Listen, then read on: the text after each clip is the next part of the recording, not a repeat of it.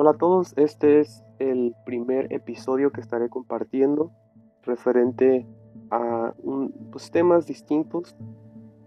El día de hoy quiero compartir lo que dice Hebreos 10, 19 al 23. Dice, hermanos, la sangre que Jesús derramó al morir nos permite ahora tener amistad con Dios y entrar con toda libertad al lugar más santo.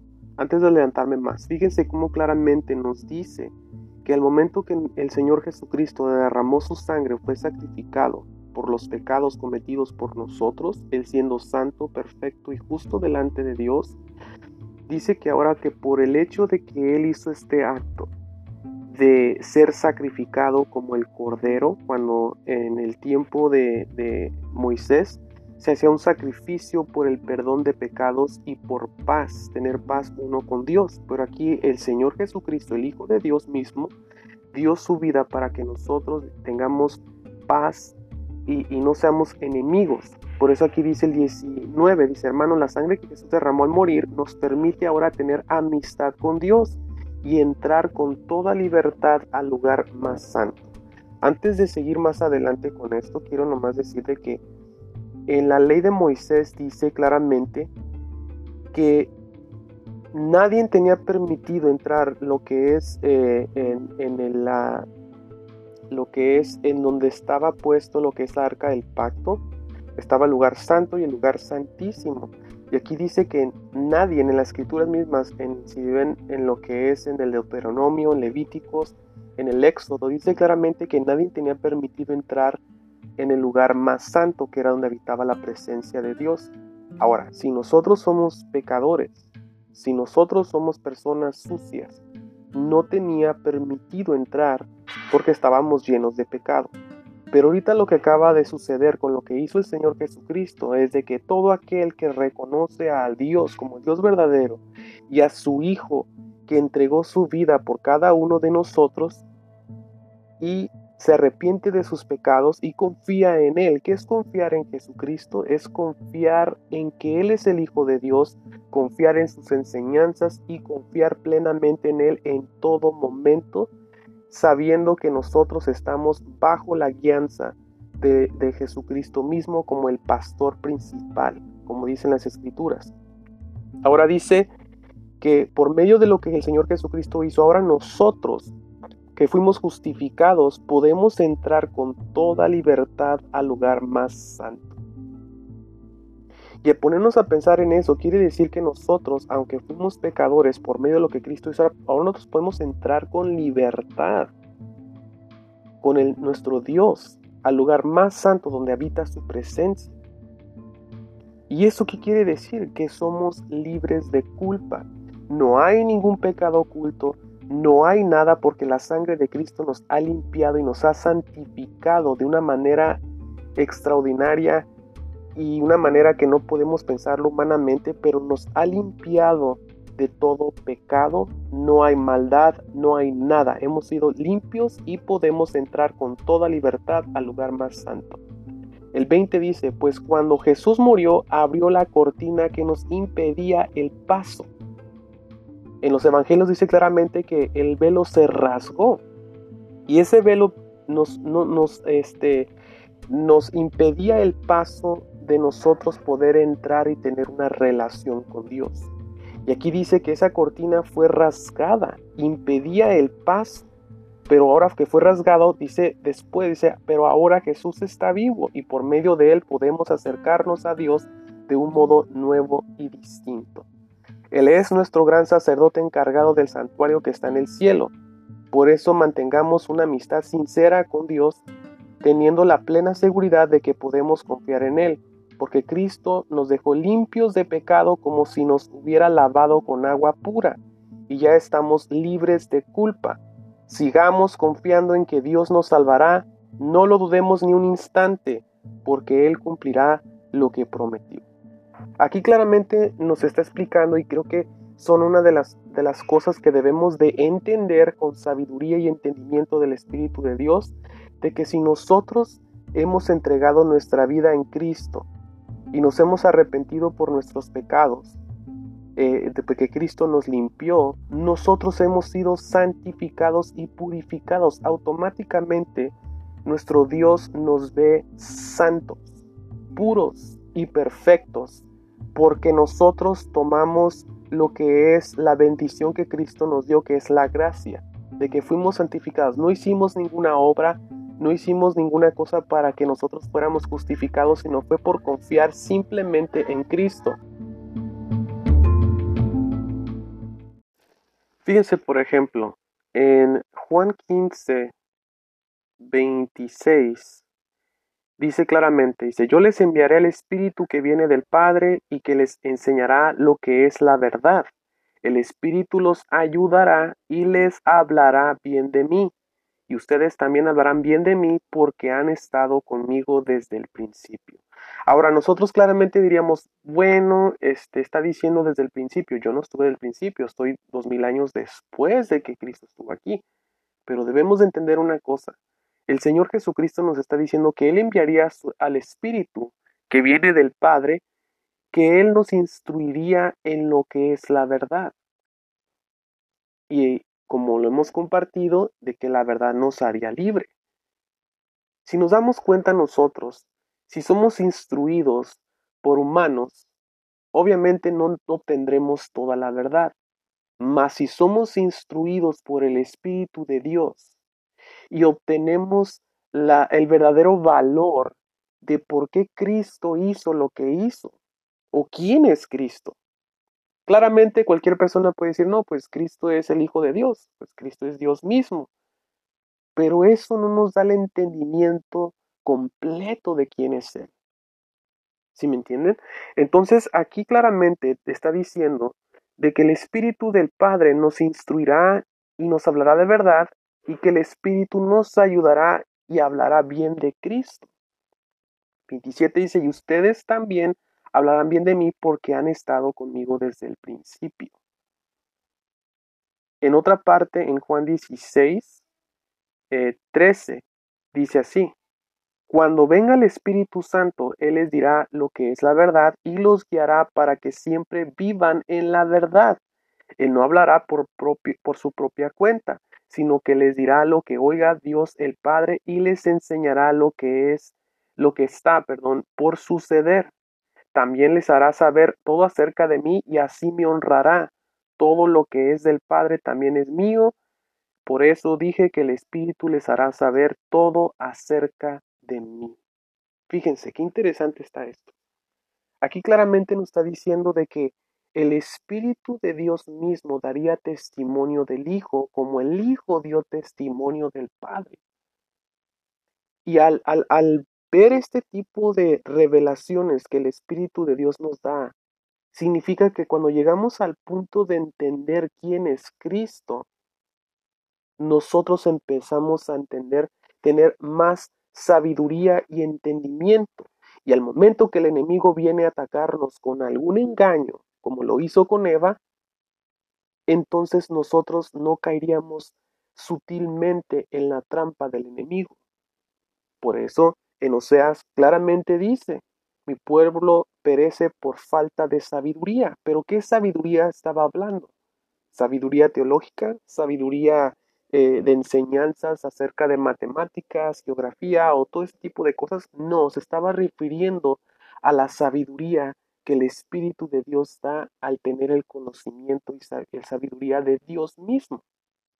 Nos damos cuenta como algunas personas en las escrituras, como Daniel, como David y otras personas en las escrituras, no fueron sutilmente engañadas o fácilmente porque ellos tenían la sabiduría que Dios les había otorgado, como vemos en el caso de Salomón. Salomón pidió sabiduría para saber gobernar al pueblo de Israel, a saber distinguir lo que es lo bueno y lo malo. Entonces, nuestro Señor Jesucristo vino a libertarnos del pecado. ¿Qué significa? Que somos libres, estamos limpios de pecado. ¿Y cuál es el trabajo del Espíritu de Dios? Instruirnos, prepararnos, guiarnos, santificarnos. Por eso es el Espíritu Santo. Nos santifica, nos purifica y nos mantiene limpios. Otro trabajo que el Espíritu de Dios hace sobre su iglesia. Y me refiero a iglesia hacia la persona, no hacia un edificio. lo que hace el Espíritu de Dios es que te instruye y también te alerta de cosas que están por suceder en el futuro. ¿En qué manera? Vamos a poner un ejemplo que alguien viene a ofrecerte algo y tú lo miras como algo agradable. Pero el Espíritu de Dios habla audiblemente en ti y te dice, no hagas esto. Esta persona no tiene buenas intenciones o estas cosas te pueden eh, traer eh, consecuencias graves. Y cuando uno obedece lo que el Espíritu de Dios dice, nosotros nos damos cuenta que Dios mismo empieza a interactuar con nosotros de una manera distinta. Por eso si volvemos a lo que habla Hebreos 10, 19 al 23, claramente nos dice que ahí el, Espíritu de Dios nos, perdón, no el Espíritu de Dios no lo habla específicamente, pero dice que podemos entrar al lugar más santo. Y esto me recuerda mucho a lo que habla el libro de Éxodo, eh, no sé si es el 32 o el 33, donde habla claramente cuando Moisés hablaba con Dios cara a cara y cuando él quiso que le revelara su, su cara y todo, y el, Señor dijo que no lo podía hacer porque él moriría. Pero el punto que quiero dar aquí es de que la misma manera como Moisés podía interactuar con Dios, nosotros tenemos lo mismo porque ahora Cristo ha sido nuestro mediador. Y ahora por medio de esto podemos interactuar con Él y podemos escuchar claramente su voz como lo hicieron sus siervos en las escrituras. Como vemos claramente cómo le habló a Noé, cómo le habló a muchas personas de las escrituras, claramente oían su voz y uno se queda, pero ¿cómo lo hacían? ¿O por qué no sucede conmigo? Y eso es lo que está sucediendo en nuestros tiempos. Hay una barrera que está eh, eh, está siendo obstruida, una barrera imaginaria que el enemigo ha plantado sobre toda persona creyente, haciéndolo sentir como que no tenemos manera de poder hablar con Él porque hay una barrera entre en medio de nosotros. Pero una vez que el Espíritu de Dios nos revela la verdad de la identidad de Cristo, y no hablo de que es el Hijo de Dios, no hablo tampoco de que es Dios mismo, me estoy refiriendo de quién es Él. Como ahorita en lo que hemos leído nos ha dicho que es el sacerdote principal.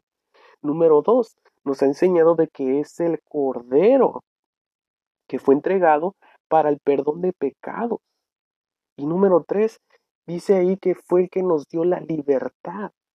Y estos son los puntos importantes que nos da. La, la otra manera fue cómo nos limpió, nos santificó y purificó para que nosotros estemos limpios. Entonces, cuando nosotros vamos hacia nuestro Dios y nos arrepentimos por nuestros pecados y confiamos en Cristo, que es el Hijo de Dios y que Él ha perdonado nuestros pecados, debemos de confiar de que Él nos ha perdonado y no cargar con que yo hice esto el año pasado, yo hice esto ayer, sino ya hemos sido perdonados por el simple hecho de reconocerlo.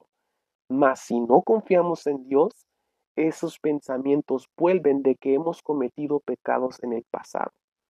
En las escrituras claramente dice de que el enemigo está, eh, acusa, acusa a los suyos, acusa a toda persona quien está siendo guiada por el Espíritu de Dios.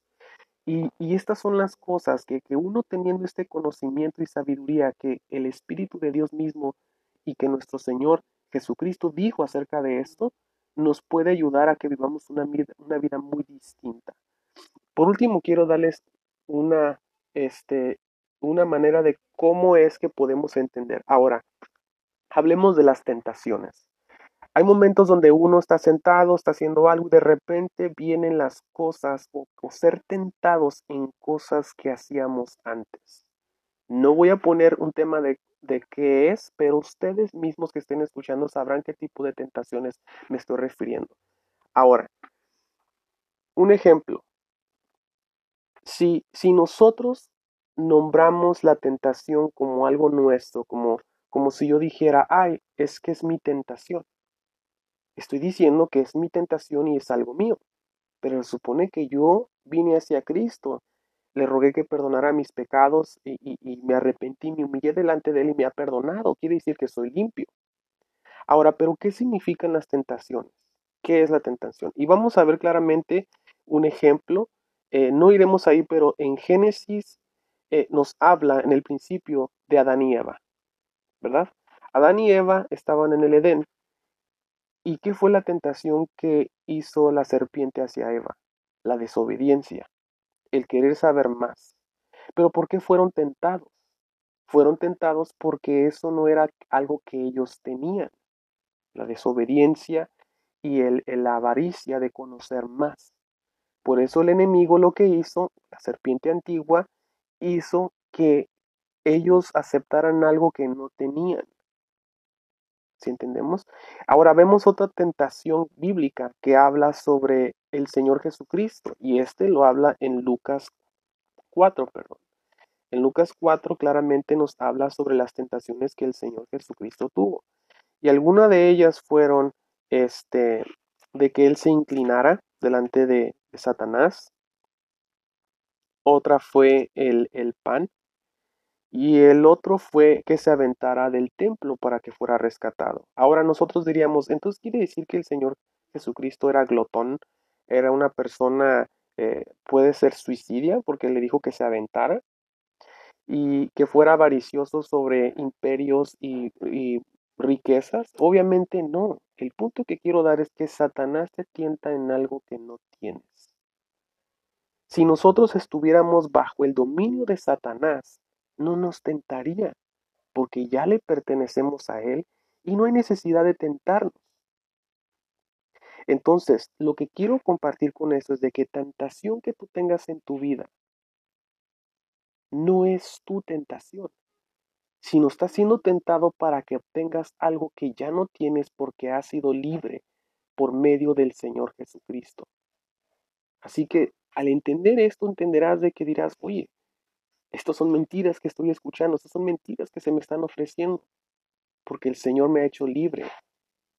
Y el enemigo, la serpiente antigua, quiere que vuelva a ensuciarme, y como les comento, este tipo de revelaciones el Espíritu de Dios nos hará entender y cuando venga esa tentación, venga esa trampa del enemigo, seremos tan astutos al decir, esto es mentira y engaño del enemigo porque el Señor me ha hecho libre. Las escrituras claramente dicen que tengo el derecho de entrar al lugar más santo porque he sido purificado y santificado. Y no fueron por mis propias obras, sino fue por lo que el Señor Jesucristo hizo en mi vida. Y espero que este les haya ayudado. Este, espero que si, eh, si tienen alguna duda, un comentario o algo, háganmelo saber. Y si necesitan saber las escrituras que acabo de comentar, pues igualmente me hacen mencionar. Que el Señor les bendiga, que el Señor les bendiga ricamente en sabiduría y entendimiento.